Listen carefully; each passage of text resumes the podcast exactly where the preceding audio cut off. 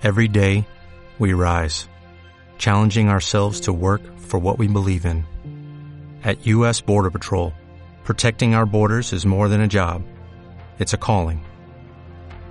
Agents answer the call, working together to keep our country and communities safe. If you're ready for a new mission, join U.S. Border Patrol and go beyond. Learn more at cbp.gov/careers.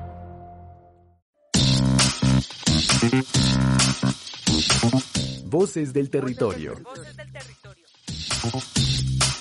Un espacio para contar las historias de las comunidades y el desarrollo de sus regiones. Voces del territorio. El informativo de la Red de Reporteros Comunitarios de Colombia. En coordinación con la Agencia de Renovación del Territorio y el Politécnico Gran Colombiano. Voces del Territorio. La red que nos une.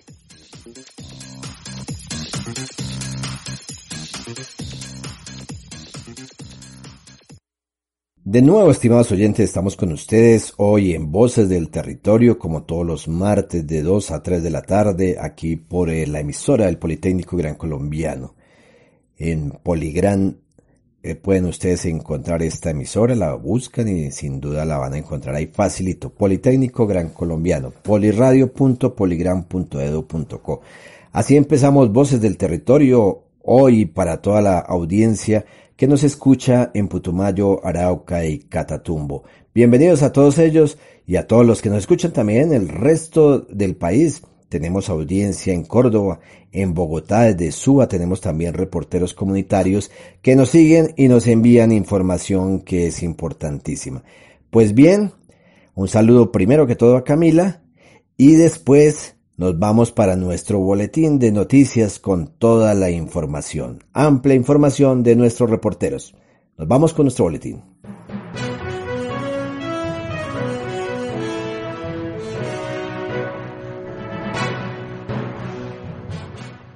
Se dio la formalización de 7.480 predios urbanos como aporte a la transformación de los territorios PEDED.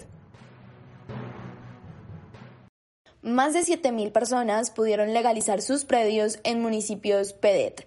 La Superintendencia de Notariado y Registro apoyó la formalización de 7.480 predios urbanos. Asimismo, la Superintendencia trabajó de la mano con los alcaldes de 30 municipios ubicados en 11 departamentos del país. Milena León, de la Superintendencia de Notariado y Registro, se pronunció al respecto. Para los pobladores de estos municipios es supremamente importante que este programa haya llegado, pues ya tendrán la oportunidad de tener el pleno dominio de sus predios, tendrán ese título, ese documento que los acredita como propietarios. Informó Natalia Spitia.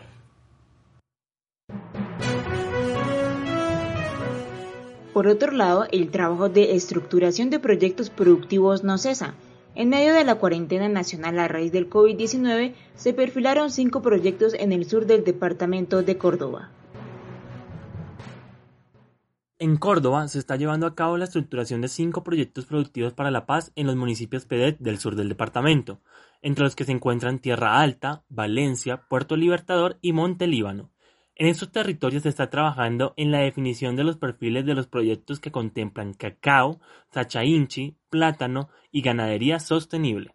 Así lo afirmó la Consejería Presidencial para la Estabilización y la Conciliación. Con la estructuración de los proyectos se tiene planeado impactar 2.786 hectáreas de tierra y beneficiar a 865 personas. Emilio Archila, consejero presidencial para la estabilización y la conciliación, dio a conocer que en la semana pasada se encontraban en una reunión para hacerle seguimiento a esta zona del sur de Córdoba. Filbo en casa, una nueva forma para acceder a la feria de la comodidad del hogar, charla de interés para la cuarentena. Nos habla Camilo de la Filbo. La Feria Internacional del Libro de Bogotá contará con espacios virtuales desarrollados para cubrir la contingencia derivada por la coyuntura actual, debido a la medida de cuarentena en la que se encuentra el país. Por ello, se han venido organizando eventos de fácil acceso para el público en general, mediante la presentación de charlas, foros en vivo y charlas con aliados, con el objeto de ofrecer planes durante la época de cuarentena. Esta propuesta se conoce como Filbo en casa. Algunas de las charlas previstas para esta semana son el 29 de abril, Reincorporación Productiva de Reinsertados, charla en la que se describirán los procesos de reinserción vividos en diferentes países de Europa, Asia, África, Centroamérica y Colombia cuál ha sido el apoyo para que los desmovilizados se reincorporen a la vida civil desde lo laboral y productivo en estos lugares, organizada por la Universidad de La Salle. 30 de abril, La Voz de la Memoria. En este Instagram Live, Pilar Lozano, autora de Colombia, Mi abuelo y yo, dialogará acerca del valor de las historias de nuestros adultos para acercarnos a nuestras raíces. Conversa con Camila Melo. Primero de mayo, ¿Cómo se negoció la paz? Lecciones aprendidas del proceso gobierno FARC. Análisis de la negociación en el proceso de la paz de La Habana, metodología. Participan Patricia Lara y Victoria Sandino. Para acceder a las charlas es necesario ingresar al sitio web de la Feria del Libro, www.feriadelibro.com, apartado Filbo en casa. Bueno, para todos nuestros oyentes traemos un informe especial porque la Comisión de la Verdad presentó su rendición de cuentas del periodo enero de diciembre del 2019 y a este encuentro asistieron víctimas, victimarios, embajadores y por supuesto los comisionados, quienes explicaron el desarrollo de sus funciones durante el año anterior. Entre tanto, en esta época del COVID-19, la Comisión de la Verdad concentra sus esfuerzos en el procesamiento y análisis de cerca de 7.000 testimonios y de unos 150 informes entregados por organizaciones sociales. Escuchemos cómo transcurrió esta rendición de cuentas. El pasado 23 de abril se llevó a cabo la rendición de cuentas de la Comisión de la Verdad 2019. En este espacio la comisión explicó cómo avanzó en el proceso de escucha y cómo se contrastó y se profundizó en la información, buscando la verdad con una amplia, diversa y plural participación en todos los territorios. En esta rendición de cuentas contaron a la ciudadanía cuál había sido la metodología de la investigación. Gabriel Arias, director de conocimiento de la Comisión de la Verdad, explicó el camino recorrido consiste en escuchar eh, todas las voces que de una u otra manera eh, han participado del conflicto, bien sea como víctimas o como actores del conflicto o que han estado detrás de los escenarios que no han sido tan visibles pero que de una u otra manera han intervenido. Esa investigación tiene unos pasos muy concretos. Primero, la escucha directa de las víctimas y de los responsables. Un segundo punto tiene que ver con las fuentes secundarias. Tercero, tenemos que hacer un ejercicio de y de verificación. Con base en esa mirada analítica de patrones y de contextos, tenemos que producir un relato propio de la comisión. En el marco de la rendición de cuentas, el padre Carlos Vicente de Ruiz, presidente de la Comisión de la Verdad, hizo la apertura del evento e hizo énfasis en que la inequidad, la desigualdad y la falta de una ética social nos ha llevado al conflicto el padre Carlos Vicente de Ruz hace un paralelo entre la actual pandemia que vive Colombia y lo que él denominó la pandemia de la violencia. Hace más de un año, la Comisión de la Verdad venía metida en la pandemia singular de Colombia, que es nuestro conflicto armado interno. Paradójicamente, el coronavirus es para nosotros el cuerpo de contraste para esclarecer nuestra pandemia más mortal que el COVID-19, la pandemia de nuestra realidad para la cual no hay vacuna posible y solo puede superarse si hay voluntad política y decisiones de nosotros como sociedad. Colombia tiene 4.000 casos de personas infectadas por el coronavirus. Los 180 muertos por el virus, que ojalá pronto empiecen a disminuir, contrastan con casi un millón de personas asesinadas en nuestro conflicto armado interno y 166 mil desaparecidos. Y contrastan con los 190 miembros del partido FARC que dejaron las armas creyendo en la paz y han sido asesinados. Sus familias se reunieron en la Comisión de la Verdad en un acto público de testimonio de dolor e incertidumbre justo dos semanas antes de empezar el confinamiento. Hoy, la experiencia de miles que viven solos y no pueden salir por el COVID-19 permite entender algo de lo que vivieron en nuestro conflicto 34.814 secuestrados, algunos hasta por 10 y 14 años encerrados en alambres en la selva mientras crecía la tragedia de sus familias. De igual manera, durante el evento se presentaron testimonios de los actores del conflicto armado, donde reconocen el daño realizado a mujeres, hombres, líderes y pueblo en general. Quiero manifestar a la comisión que en mi unidad, el Gaula Militar Casanare, se presentaron desapariciones forzadas y el día de hoy quiero manifestarle a ustedes de igual manera que he aceptado mi responsabilidad. Quiero contribuirle a la verdad a las víctimas, buscando las personas que se encuentran desaparecidas. Desaparecimos mucha gente, cantidad de personas, porque cuando comenzábamos a la gente se daba muerte en, las, en, el pueblo, en las veredas, se daban ahí. Pero ya la fuerza pública nos dijo de que no dejáramos los muertos tirados en la carretera, sino que los desaparecieran porque eso les subía los índices de, homicidios a ellos y entonces les, les, perjudicaba. Desde el año 96, cuando hubo, estaban unas tomas de la insurgencia, que hubo muchos soldados que desapareció, entonces yo vi que las madres llegaban sobre todo al Caguán a buscar alguna respuesta de sus seres queridos porque no sabían dónde estaban, si estaban prisioneros, si eran muertos o quién sabe dónde han quedado sus cuerpos. Ahí sentí que la necesidad de que había que empezar a darle una respuesta y conocí a esas madres en ese desespero. Finalmente, el cierre lo hizo la comisionada Ángela Salazar, quien manifestó que desde la comisión tiene la convicción de la importancia de las verdades y que todos los colombianos tienen derecho a la verdad. Informó Arturo Rojas para Voces del Territorio. Si necesita asistencia por sospecha de COVID-19 y se encuentra en el departamento de Arauca, puede comunicarse al 350-412-0127 o a la línea 125. El posconflicto tiene voces constructoras de paz en Poliradio.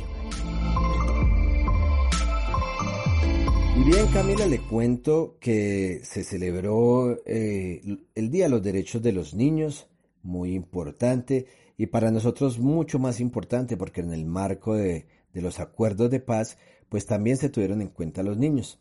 Sabemos que la violación de los derechos de los niños en medio del conflicto fue constante por parte de todos los actores violentos y también pues por parte de las FARC. Sin duda eso sucedió, no se puede tapar el sol con un dedo, pero también tenemos que reconocer que a partir de este acuerdo de paz, digamos, la violencia contra la infancia bajó eh, de una manera impresionante, digamos, tuvo un buen resultado, digámoslo de esta manera. Y sin duda para nosotros era muy importante conocer cómo se han transformado los derechos de los niños, cómo se ha hecho ese restablecimiento de los derechos de los niños, no sin desconocer que aún la violencia contra los menores de edad se sigue dando. Pero antes de conocer la opinión de los expertos respecto a la educación y reivindicación de los derechos de los niños, traemos nuestro habitual box aquí en Voces del Territorio, porque tras la firma de los acuerdos de paz en Colombia se ha llevado a cabo la creación de programas que impulsen la reivindicación de los derechos de los niños víctimas de conflicto armado. Conozca lo que piensan estudiantes de diferentes universidades sobre todo esto, escuchando el siguiente informe. Desde la firma de los acuerdos de paz en La Habana en el año 2016 entre las FARC y el gobierno nacional en cabeza de Juan Manuel Santos, se ha priorizado en cierta forma la reivindicación de los derechos de los niños que fueron víctimas del conflicto armado interno. Por ello, se ha llevado a cabo la creación de algunos programas que vigilan que se esté dando cumplimiento a esto. Por esta razón, preguntamos a estudiantes universitarios cómo creían que se habían reivindicado los derechos de los niños tras la firma de los acuerdos, y esto fue lo que encontramos. Eh, pienso que em, los derechos no se han reivindicado tras la firma de los acuerdos de tras la firma de los acuerdos de paz, se buscó que todos los niños que vivieron tan de cerca la guerra tuvieran acceso nuevamente a la educación, una educación que no estuviera tan pegada al concepto de la guerra, sino que buscara construir desde, desde la empatía y desde todas aquellas malas experiencias a las que pues se vieron enfrentados durante toda su niñez. Respecto a los derechos de los niños tras la firma del proceso de paz, creo que lo que tengo entendido es que el gobierno sí, se ha creado como unos programas para la protección de, de los niños, pero le hace falta más compromiso para, para que esto se lleven a cabo de la mejor manera, porque pues hay lugares de Colombia donde todavía los niños viven mucha violencia, reclutamiento y hasta muertes. Creo que em, en vez de disminuir esto, podría llegar a decir que ha aumentado el reclutamiento de los niños y los jóvenes. Entonces, pues creo que hace, o sea, no se han reivindicado eh, exactamente o completamente, ya que les falta eso, les falta un compromiso y mejorar como la manera en que llegan a, a, cada rincón de Colombia, a cada rincón del país que se ve más vulnerable por muchos grupos armados. Bueno, yo creo que se ha reivindicado el derecho a la libertad, ya que con la firma de este acuerdo de paz y creo que desde un periodo atrás ya no se ve tanto esta, este conflicto del reclutamiento de niños. Yo creo que en ese aspecto se ha mejorado. Pues bien, como escuchamos los estudiantes tienen diferentes posiciones. Algunos piensan que los derechos de los niños no se han reivindicado, mientras que otros resaltan aspectos que han mejorado para ellos, como la educación y la disminución del reclutamiento de menores. Recordemos que existen diversas organizaciones como Save the Children y el Instituto Colombiano de Bienestar Familiar, ICBF, las cuales día a día propenden porque se cumplan todos los derechos de los niños, que van desde la libertad y el agua hasta la educación y la recreación.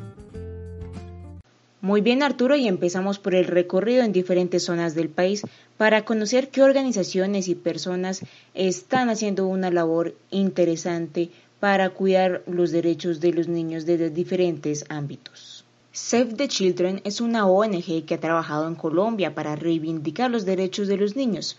Natalia Spite habló con ellos y esto nos contaron de las estrategias que han implementado después de la firma de los acuerdos de paz para beneficiar a los niños. Como estamos celebrando el mes de los niños, es importante recordar que tenemos esta fecha para fomentar sus derechos y garantizar su bienestar. En Colombia, muchos niños vivieron la guerra y dada la firma del acuerdo de paz, es esencial que sus derechos se vean reivindicados. Así que aquí en Voces del Territorio nos contactamos con Luz Alcira Granada, directora de Incidencia Política, Gobernanza y Comunicaciones de la Fundación Save the Children en Colombia. Bueno, bienvenida Luz Alcira. Eh, en primera instancia, queremos saber si hubo suficiente voz y participación de los niños y adolescentes en los acuerdos de paz.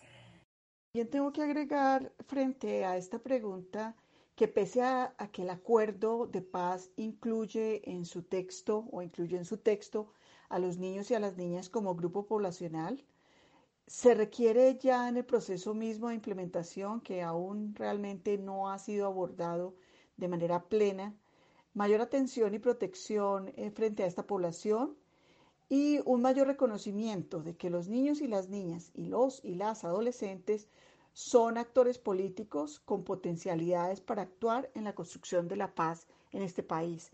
Ellos son la presente generación, pero también son eh, el futuro son también eh, una población que ha vivido afectada directamente por el conflicto y que en este país podemos decir que ningún niño o niña o persona que haya crecido durante los últimos más de 50 años puede haber dicho que haya tenido un solo día en paz, como en un país en paz, por lo cual su papel sigue siendo primordial e importante y pues el llamado siempre como organización es a que eh, podamos cada día más reconocer este papel que los niños y las niñas tienen como eh, parte de los procesos de construcción de paz y de transformación social en los países. Luis Alcira, ya que usted habla sobre el papel de los niños como constructores de paz, ¿cuál cree que fue el rol de ellos en la negociación e implementación de los acuerdos? En cuanto al papel de los niños y de las niñas en el proceso de negociación de los acuerdos de paz, podemos decir que si bien eh, se dieron algunos foros regionales que el mismo gobierno eh, posibilitó con la participación de víctimas y que hubo alguna representación muy pequeña de adolescentes y jóvenes y organizaciones juveniles, el ejercicio realmente fue limitado a eventos de consultas que no hicieron parte final del proceso, de un proceso organizado, sistemático, concertado, que influyera en el documento final de los acuerdos. También las organizaciones no gubernamentales como Save the Children y otros apoyamos convocatorias, desarrollamos procesos mismos de consulta con los niños y niñas de diferentes comunidades, Eh, tratamos de incorporar en algunos de los encuentros de participación de víctimas estas voces de los niños y niñas. Sin embargo, eh, no hubo una posibilidad eh, de incorporar con un componente pedagógico, con un componente sistematizado, estas voces de ellos y ellas en esos documentos finales. Esos escenarios fueron pensados y creados por el gobierno, realmente sin contar con la opinión de los niños y niñas y jóvenes víctimas, y su participación estuvo cuando hubo la posibilidad, que fue en muy pocos casos, mediada más por los adultos o por organizaciones sociales. En general, los niños menores de 15 años fueron totalmente excluidos de esos espacios directos de consulta, lo cual es grave porque son unos de los más afectados directamente por el, por el conflicto, conflicto que lleva en el país más de 50 años. En cuanto a lo que tiene que ver con la implementación, que dicho sea de paso, estamos en ciernes todavía en su implementación. Eh, realmente lo que tenemos eh, reglamentado, lo que existe, como, como planteamientos a este nivel, eh, pues se resalta la implementación en los espacios de participación disponibles para niños y niñas restringidos a los PD, PEDET. Esto sin ninguna orientación o lineamiento específico sujeto a la voluntad de los diferentes actores y donde no se evidenció realmente un rol ni mecanismos de participación o veeduría en la implementación en el que pudieran participar de manera activa niños, niñas, adolescentes y jóvenes. Tenemos que tener en cuenta que si bien la inseguridad que hay en los territorios no ha, no ha permitido que haya, eh, el que haya un verdadero desarrollo de medidas para promover mayor participación, el asesinato de líderes sociales definitivamente es otro de los factores que limita esta participación. Eh, realmente desde lo que se tiene pensado en este momento, no existe un rol participativo de los niños y las niñas, por lo menos en la veeduría y seguimiento a esta implementación. Sin embargo, destacamos que es realmente importante y urgente, siendo los niños y las niñas los más directamente afectados, al igual que las mujeres, eh, por estas situaciones de conflicto que no han pasado, que persisten y que están recrudeciéndose en algunas partes del país, pues definitivamente requerimos con urgencia que en ese proceso de implementación se piensen, se identifiquen y se articulen mecanismos que permitan esa real participación de los niños y las niñas en estos procesos. Bueno, Luz Alcira, ¿a qué daños estuvieron expuestos los niños y adolescentes que fueron víctimas del reclutamiento forzado? ¿Y existen medidas que garanticen la disminución de estas consecuencias de la guerra en ellos? Daños a los que estuvieron expuestos los niños, niñas y adolescentes que fueron víctimas de reclutamiento forzado. Y lamentablemente lo tenemos que decir que aún hoy persisten siendo víctimas de reclutamiento forzado por los diferentes grupos, tanto delincuenciales como grupos armados al margen de la ley, eh, pues eh, tiene que ver básicamente con la situación de un trauma, eh, de los traumas psicológicos, de los eh, afectaciones físicas, de las afectaciones emocionales que lamentablemente son eh, y dejan una huella permanente en la vida de quienes lo han sufrido. Eh, existen mecanismos efectivamente para garantizar la disminución de esas consecuencias de la guerra en, ellos y ellas, que tienen que ver con procesos psicosociales, con atención psicológica, con eh, terapias de acompañamiento a la familia y al mismo niño o niña que permita que realmente estas situaciones traumáticas que han vivido, que no solo han afectado, le han afectado físicamente, sino emocionales, psicológicamente, para toda la vida, pues realmente puedan ser por lo menos eh, manejadas, eh, gestionadas por quienes las han sufrido. Lamentablemente el país no cuenta con mecanismos realmente eh, serios, permanentes, continuos, eh, que permitan que una persona que, o un niño o una niña que ha sufrido de un trauma psicológico por la guerra tenga un proceso de acompañamiento, ni él ni su familia, que permitan superar la situación de una manera adecuada. Ya para terminar, Luz Alcira, ¿cómo se puede fortalecer el rol de la niñez como agente constructor de paz?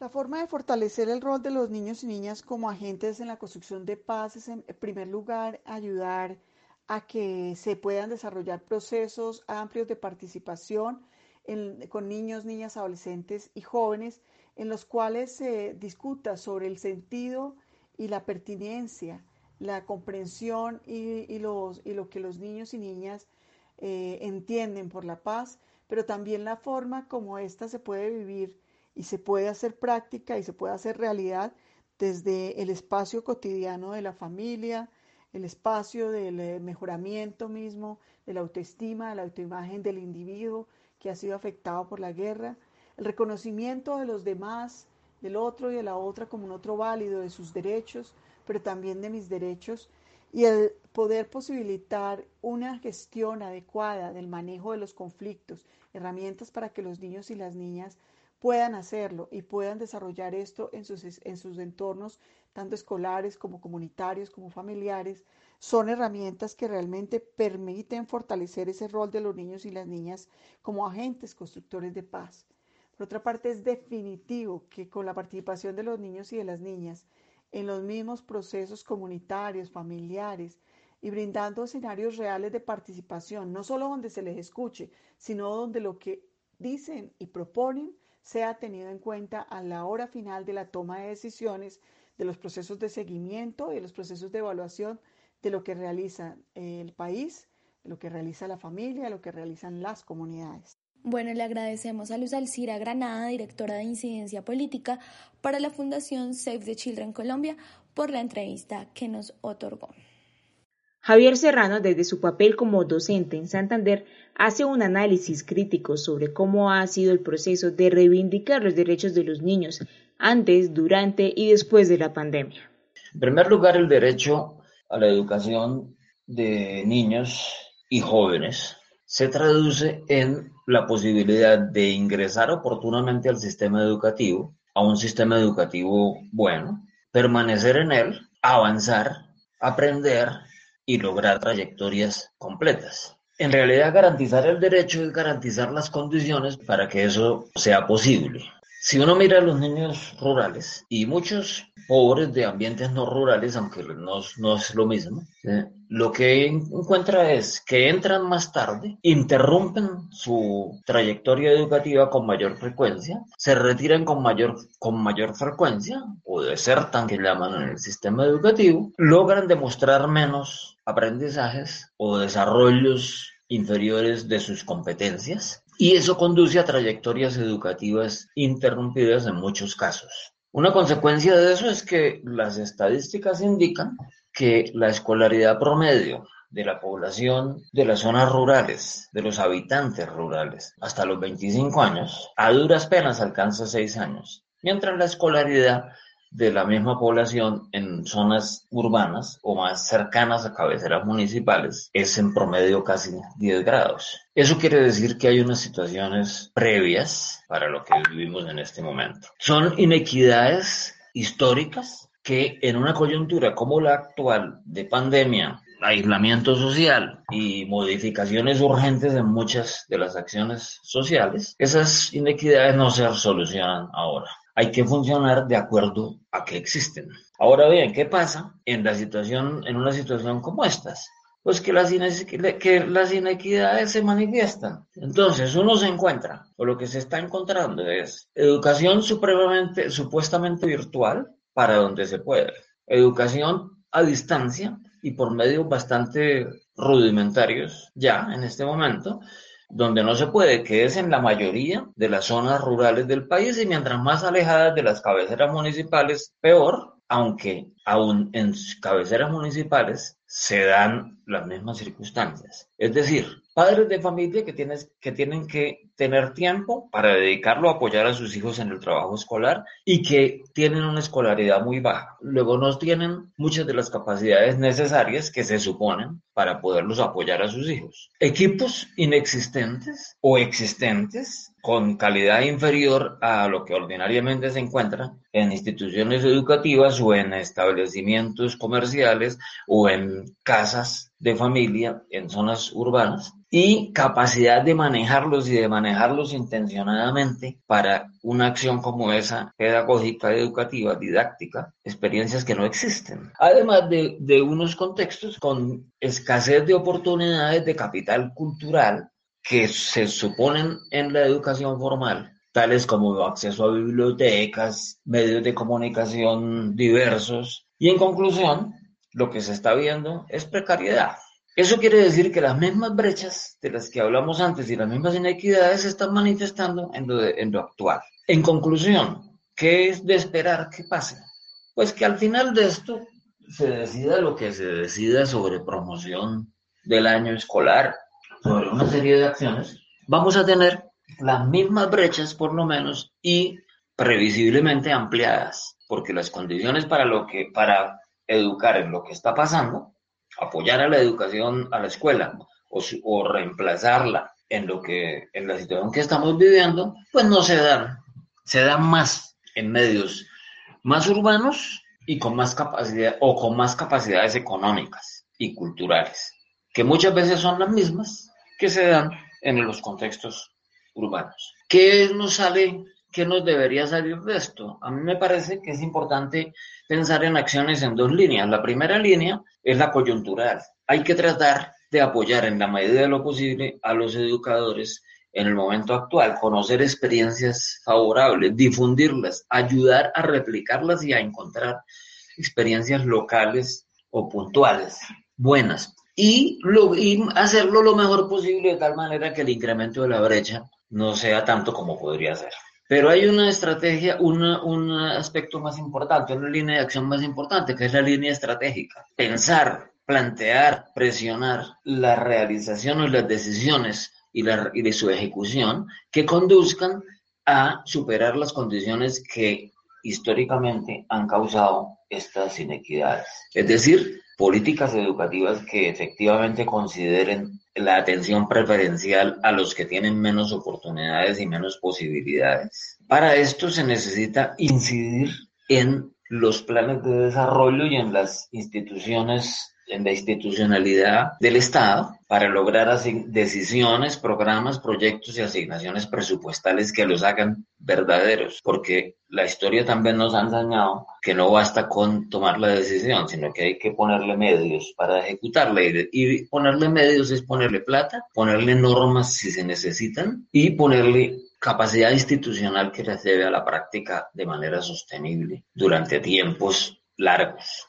En Orito Putumayo, Andrés Zambrano realizó un proceso de construcción de memoria con las estudiantes de noveno grado del Colegio Gabriela Mistral. Aunque este trabajo lo hizo tres años atrás, Andrés pudo evidenciar el cambio positivo que han vivido en la región los estudiantes de educación básica.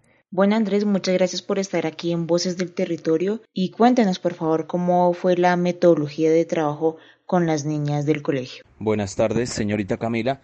Yo trabajo en el, en el colegio Gabriela Mistral y hace alrededor de tres años eh, trabajé con el grado noveno un proyecto sobre hacer una memoria histórica sobre el periodo de violencia entre los años 2000 y 2010 del municipio de Orito. Bueno, eh, primero que todo, pues el, el proyecto se, se llevó a cabo porque pues era, era parte de mi tesis de la universidad con la Universidad del Cauca. En este proyecto pues la idea fue que las niñas conocieran algo de, de, de la situación de violencia que se vivió pues en esa década, ¿sí? entre el año 2000 y el año 2010. La idea era o fue que ellas eh, reconstruyeran una memoria histórica con la ayuda de, de, los padres de familia, escuchar relatos de, de, algún familiar, de algún vecino, pues que, que haya sufrido hechos de violencia, que hayan, no sé, que les hayan desaparecido algún familiar, que los hayan asesinado, que los hayan secuestrado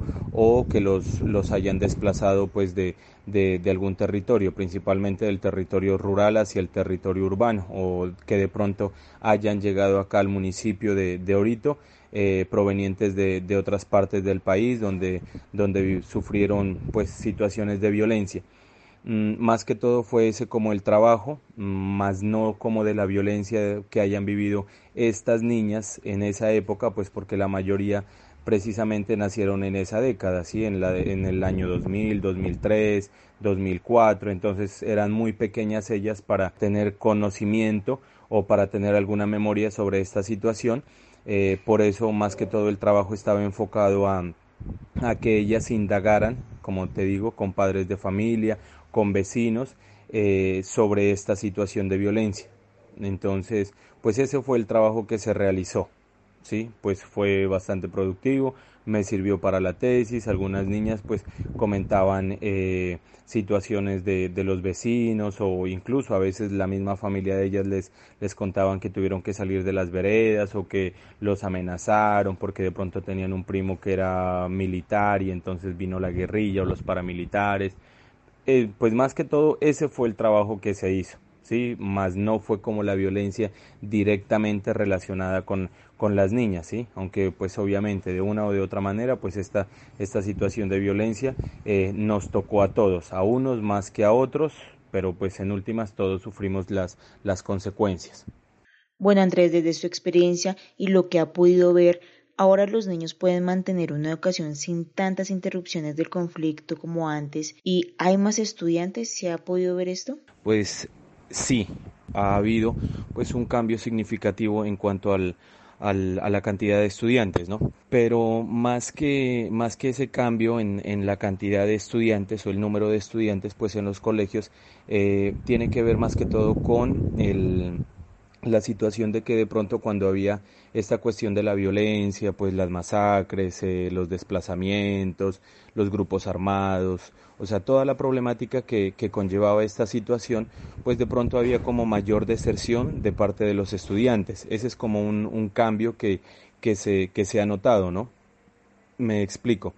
Pues cuando, cuando había el periodo de violencia, pues muchas familias tuvieron que abandonar su municipio, su vereda y por ende pues los, los, los niños, los jóvenes tuvieron que retirarse de sus colegios e irse a estudiar a otra parte, quienes tenían la posibilidad o simplemente quedarse sin estudio o sí, pues o sea, ya no continuaban con este proceso educativo, sino pues que eh, en otra parte de pronto llegar a buscar trabajo y ayudar a, al sustento de la, de la familia también. Entonces, más que todo el cambio se, se presenta en cuanto a eso, a que anteriormente, pues por este, por este mismo hecho de violencia, pues lo que se generaba era eh, mayor deserción o un mayor número de deserción de parte de los estudiantes, eh, pues asimismo como, como los estudiantes se iban junto con sus familias, pues asimismo llegaban otros estudiantes de otras partes, de otros departamentos, de otros municipios a este territorio, pues a, a iniciar una nueva vida, eh, tanto social como escolar, ¿no? Más que todo es como, como es el, el, el, cambio que se presenta, porque pues igual en la cantidad de estudiantes, eh, creo que pues igual, ¿no? O sea, cada vez la población es, es más numerosa y por ende pues también hay más estudiantes, pero pues de pronto no es, no es tanto ahí el cambio, sino lo que, lo que te digo, lo que tiene que ver con la deserción de los estudiantes que tenían que irse porque al papá lo mataron o porque tuvieron que, o fueron amenazados o bueno, sí, o la guerrilla llegó a tal vereda o los paramilitares, entonces más que todo el, el, la situación se refiere a eso, a la deserción escolar. Ahora nos vamos a Pereira, un colectivo liderado por la Universidad Tecnológica de Pereira que se llama Imparciales, el cual desde varios frentes de trabajo busca apoyar a los docentes y escuelas rurales para mantener una educación básica de calidad en diferentes municipios del departamento de Risaralda para todos los niños y todas las niñas. Pues escuchemos este informe que nos parece muy interesante desde otra región del país que es Risaralda. Hablamos con Stewart Gómez, quien es uno de los docentes de la Universidad Tecnológica de Pereira, para que nos comente más sobre dos de las cuatro estrategias que tienen imparciales, en la cual también participan los practicantes en licenciatura en comunicación e información educativa. Hola a todos, ¿qué más? ¿Cómo están? Mi nombre es Stewart Gómez, yo soy licenciado y magíster en comunicación educativa de la Universidad Tecnológica de Pereira y soy integrante del colectivo Imparciales. Imparciales es una propuesta que nace desde la necesidad de acompañar y asesorar docentes que en esta época de COVID-19 desean migrar a esas estrategias y metodologías propias de la modalidad virtual o precisamente pensando en el contexto y necesidades de X institución educativa, nosotros ayudamos en ese tránsito que puedan hacer los docentes en estos momentos para poder aplicar alternativas a su educación y hacer que la educación no pare por estos días. Así que nosotros desde el colectivo lo que intentamos es desde diferentes ejes fundamentales hacer esa asesoría. Hoy en día tenemos un programa radial que se llama En Sintonía con la Educación, que es en apoyo con la Secretaría de Educación Departamental de Risaralda, con el programa Todos Aprender del Gobierno Nacional y con nosotros y lo que buscamos es que de una manera muy didáctica, muy dinamizada se puedan llevar contenidos eh, pensados desde estándares básicos y competencias del Ministerio de Educación Nacional para que los niños en todos los rincones de las zonas rurales puedan acceder a la educación. Así que pensamos en un programa de una hora radial donde estudiantes de primaria de 8 a 9 de la mañana y estudiantes de secundaria de 9 a 10 de la mañana puedan tener acceso a contenidos generales, donde eh, ya el docente previamente pueda conocer los contenidos y aplicarlo a través de actividades que se puedan desarrollar allí. Adicionalmente, contamos con un programa de televisión que se llama Imparciales TV, haciendo la televisión regional un recurso también suficiente y pertinente en estos momentos para llevar esas metodologías a los docentes y que puedan mirar qué tipo de estrategias pueden adaptar para sus clases. Entonces allí compartimos como WhatsApp, Facebook, Twitter, Instagram, YouTube. Pueden ser plataformas de diversión de búsqueda de información, pero adicionalmente puede ser unas plataformas que nos permiten eh, generar comunicación y generar aprendizajes, gestionar conocimiento a través del buen uso de ellas. Así que eh, sería muy interesante que nos pudieran acompañar a través de Mundovisión, canal 104 de UNE, para que puedan estar pendientes todos los viernes a las 2 y media de esta estrategia. Adicionalmente, nosotros podemos crear alianzas con fundaciones a nivel nacional. En estos momentos estamos con United Way de Medellín, gestionando y llevando a cabo diferentes laboratorios vivos con docentes del país, donde nosotros a través de una videoconferencia de una hora llevamos metodologías pensadas en bloques para que ellos puedan a través de los talleres aprender y apropiar del uso de estas herramientas educativas. Así que bienvenidos todos los que quieran conocer acerca de imparciales, nos pueden escribir, pueden visitar nuestras redes sociales, nos encuentran en Instagram como guion al piso imparciales y al correo electrónico contenidos gmail.com. Adicionalmente, venimos adelantando con imparciales la visita a diferentes medios y a diferentes instituciones de zona rural. ¿Por qué nos interesa tanto esto? Porque consideramos que la educación debe ser parcial para todo el mundo, que no haya una democratización, de ahí sale nuestro nombre también. Y es necesario pensar entonces de cómo podemos enseñarle a los estudiantes de maneras alternas donde la educación no se vea de esa manera magistral, sino que a través del juego y la gamificación y estrategias didácticas dinamizadas se puede aprender. Así que lo que nosotros intentamos es que todos los estudiantes puedan tener acceso a este aprendizaje mientras que están jugando, mientras están riendo, están divirtiendo, puedan generar debates, puedan generar eh, eh, posturas críticas frente al, contenido que se les está ofreciendo. Entonces lo que hacemos es visitar las instituciones, nos dividimos por grados con los practicantes de la licenciatura en comunicación y cada uno desde su responsabilidad y su rol como docente de ese día empieza a aplicar diferentes planeaciones didácticas basadas en el juego. Entonces, obviamente pensamos en las necesidades que ellos tengan, en qué queremos cumplir con la jornada y todo este tipo de características del entorno. Bueno, Stewart, precisamente de esa última estrategia que nos estaba comentando, la están realizando en algunos municipios en específico y durante cuánto tiempo lo hacen en cada semestre? Bueno, el trabajo que nosotros hacemos en zona rural lo hacemos precisamente en el municipio de Santuario Risaralda, específicamente en un corregimiento que se llama Peralonso. Y lo que hacemos nosotros es trabajar previamente en compañía con Colciencias y los proyectos que se están adelantando en la Escuela Nuestra Señora del Rosario, que es la que nos abre las puertas para nosotros ir con nuestros practicantes. Y empezamos a planear la forma en que podamos contribuir con el proyecto investigativo que está llevando la escuela, acompañar a los docentes en la implementación de estrategias para hallar estos resultados y esta información. Y adicionalmente, cuando ya está toda esta planeación y toda la secuencia didáctica eh, construida, con base a los practicantes y las escuelas rurales de Nuestra Señora del Rosario, lo que hacemos es tomar una jornada. Por lo regular lo hacemos una vez al semestre, en el cual nosotros podamos ir, nos dividimos todos los grupos por dos o tres estudiantes y todas las actividades del día están relacionadas con la temática de investigación. Así que a través del juego empezamos a desarrollar cada una de las estrategias, empezamos a jugar, a divertirnos con ellos y vamos teniendo reflexiones y vamos hallando datos precisamente que nos compete para poder apoyar en este proceso con conciencias. Así que al finalizar de la jornada ya hacemos es como un encuentro grupal con todos los estudiantes de la institución donde nos encontramos, hacemos las reflexiones pertinentes sobre la temática y adicionalmente pues hacemos un momento de ocio entre todos, donde nos relacionamos desde grado primero hasta grado quinto y con todos los docentes de la institución.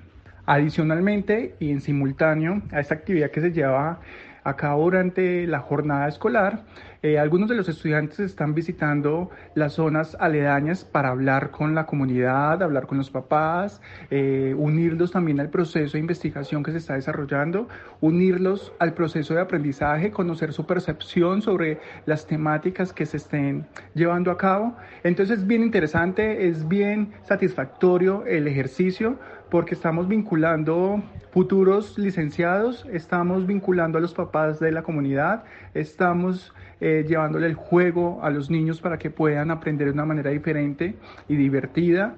Y nosotros estamos aprendiendo también en todo este proceso. Si necesita asistencia por sospecha de COVID-19 y se encuentra en el departamento de Norte de Santander, puede comunicarse al 320-271-4512. Muy bien, y después de este recorrido por los derechos de los niños en las diferentes regiones, pues es hora de una pausa musical. Desde San Miguel Putumayo llega Pablo Yela para compartirnos su canción más reciente, Todos en casa.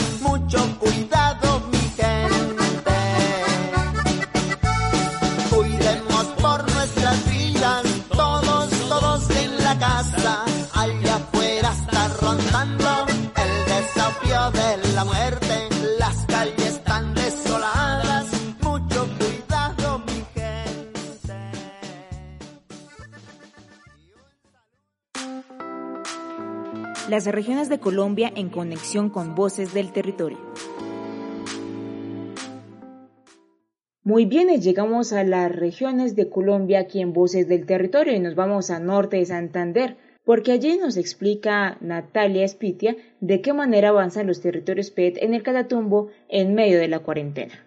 En la región del Catatumbo, la implementación de los PET sigue su curso en medio de la cuarentena por el COVID-19 se han realizado análisis de los planes de desarrollo de los municipios y reuniones virtuales con agencias de Naciones Unidas para identificar proyectos e iniciativas que se puedan movilizar en las estrategias y objetivos propuestos.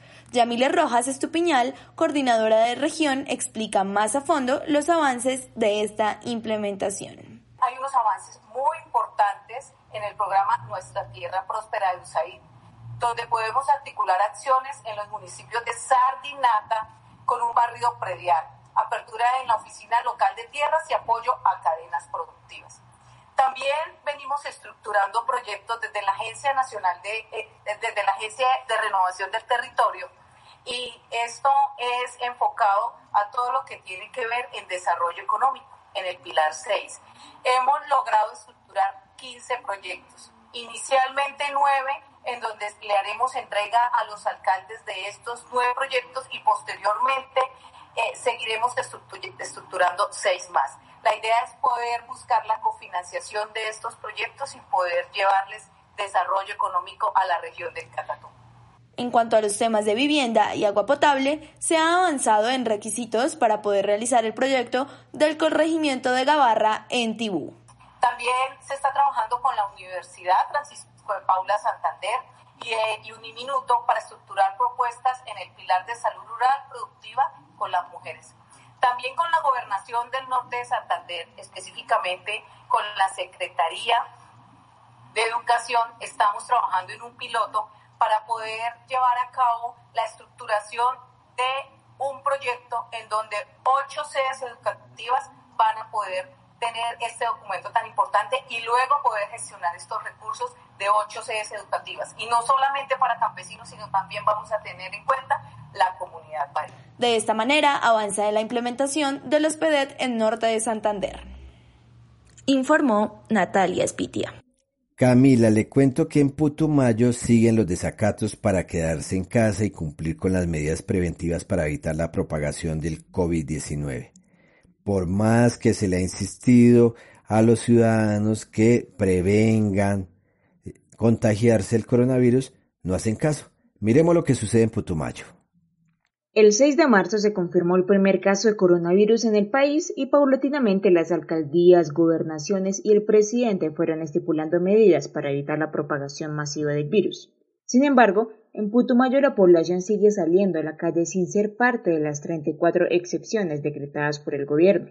Las últimas cifras entregadas por la Policía Departamental el fin de semana pasado registran desde el 25 de marzo 2.770 órdenes de comparendos y 25 personas capturadas por incumplir las medidas sanitarias.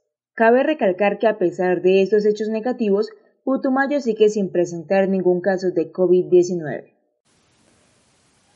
Si se encuentra en el departamento de Putumayo y necesita asistencia por sospecha de COVID-19, puede comunicarse al 312-319-1736 o al 311-878-4864. Artículo 20 Lab. Investigación periodística. Emprendimiento. Paz. Sostenibilidad. E innovación. Así son los proyectos productivos de reincorporados en Colombia.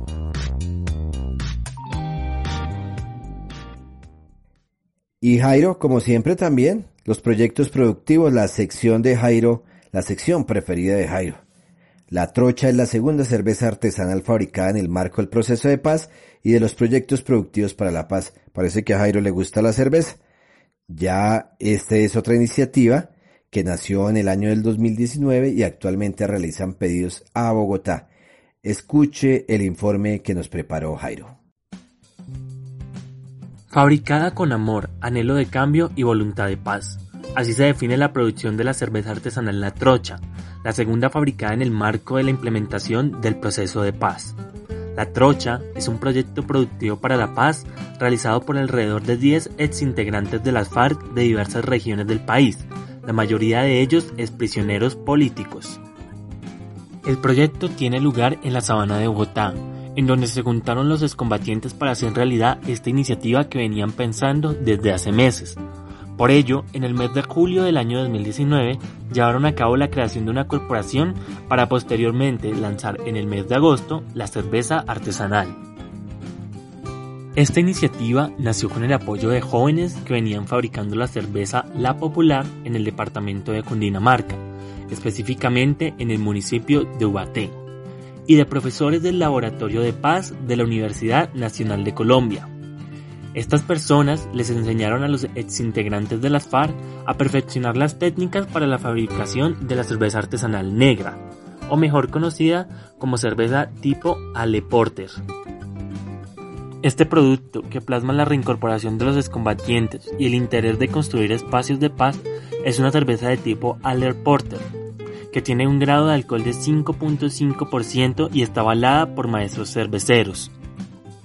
La cerveza, que se distribuía en bares de Bogotá tales como Lubianca, Café Cinema y Café Pushkin antes del confinamiento nacional a raíz del COVID-19, ahora se encuentra disponible por medio de domicilios que se pueden realizar escribiendo al WhatsApp 350 591-2431 o en las redes sociales de la plataforma. En Instagram aparecen como La Trocha Cerveza y en Twitter como La Trocha Cerveza, todas las iniciales con mayúscula. Recuerda que existen líneas de atención nacional en caso de necesitar ayuda. Para seguridad de emergencias, comuníquese al 123. Si un menor de edad sufre de maltrato infantil, comuníquese a la línea 141 y denuncie. Si se encuentra o conoce una situación de violencia contra la mujer, comuníquese al 155.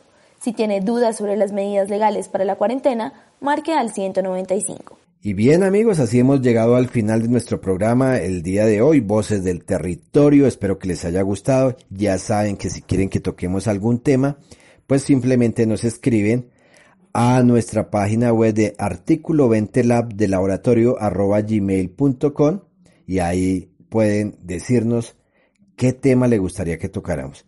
Tenemos comunicadores, periodistas y reporteros comunitarios en diferentes zonas del país. Muchas gracias a ellos, a esos reporteros que siempre nos traen la información para que hoy se la demos a ustedes en Voces del Territorio del Politécnico Gran Colombiano. Nos vemos aquí en Poliradio dentro de ocho días. Hasta pronto. Voces del Territorio. Un espacio para contar las historias de las comunidades y el desarrollo de sus regiones. Voces del Territorio. El informativo de la Red de Reporteros Comunitarios de Colombia en coordinación con la Agencia de Renovación del Territorio y el Politécnico Gran Colombiano. Voces del Territorio. La red que nos une.